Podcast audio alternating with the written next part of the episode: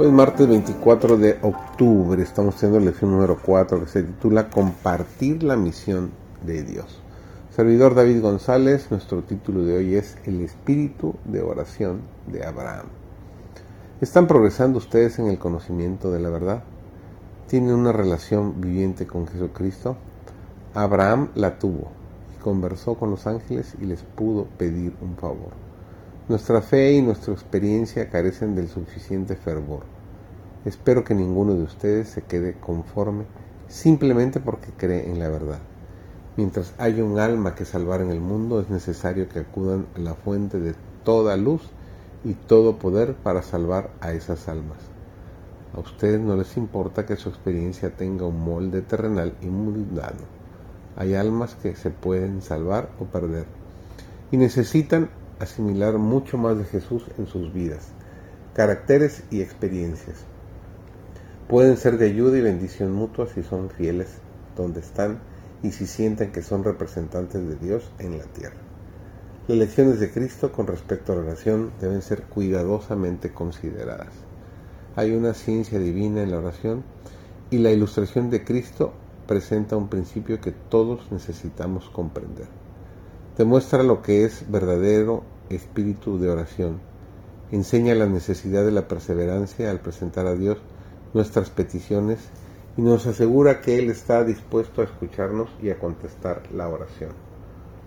Nuestras oraciones no han de consistir en peticiones egoístas, meramente para nuestro propio beneficio. Hemos de pedir para poder dar.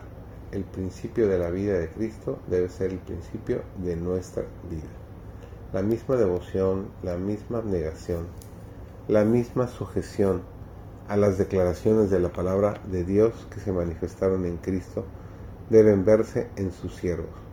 Nuestra misión en el mundo no es servirnos o agradarnos a nosotros mismos.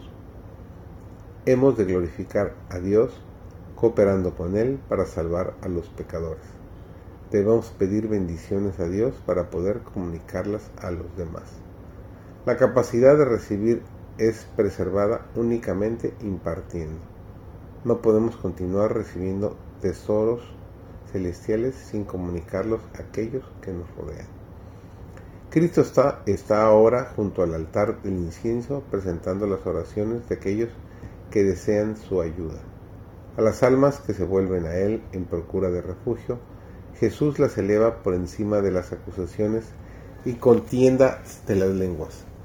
Ningún hombre ni ángel malo puede acusar a estas almas.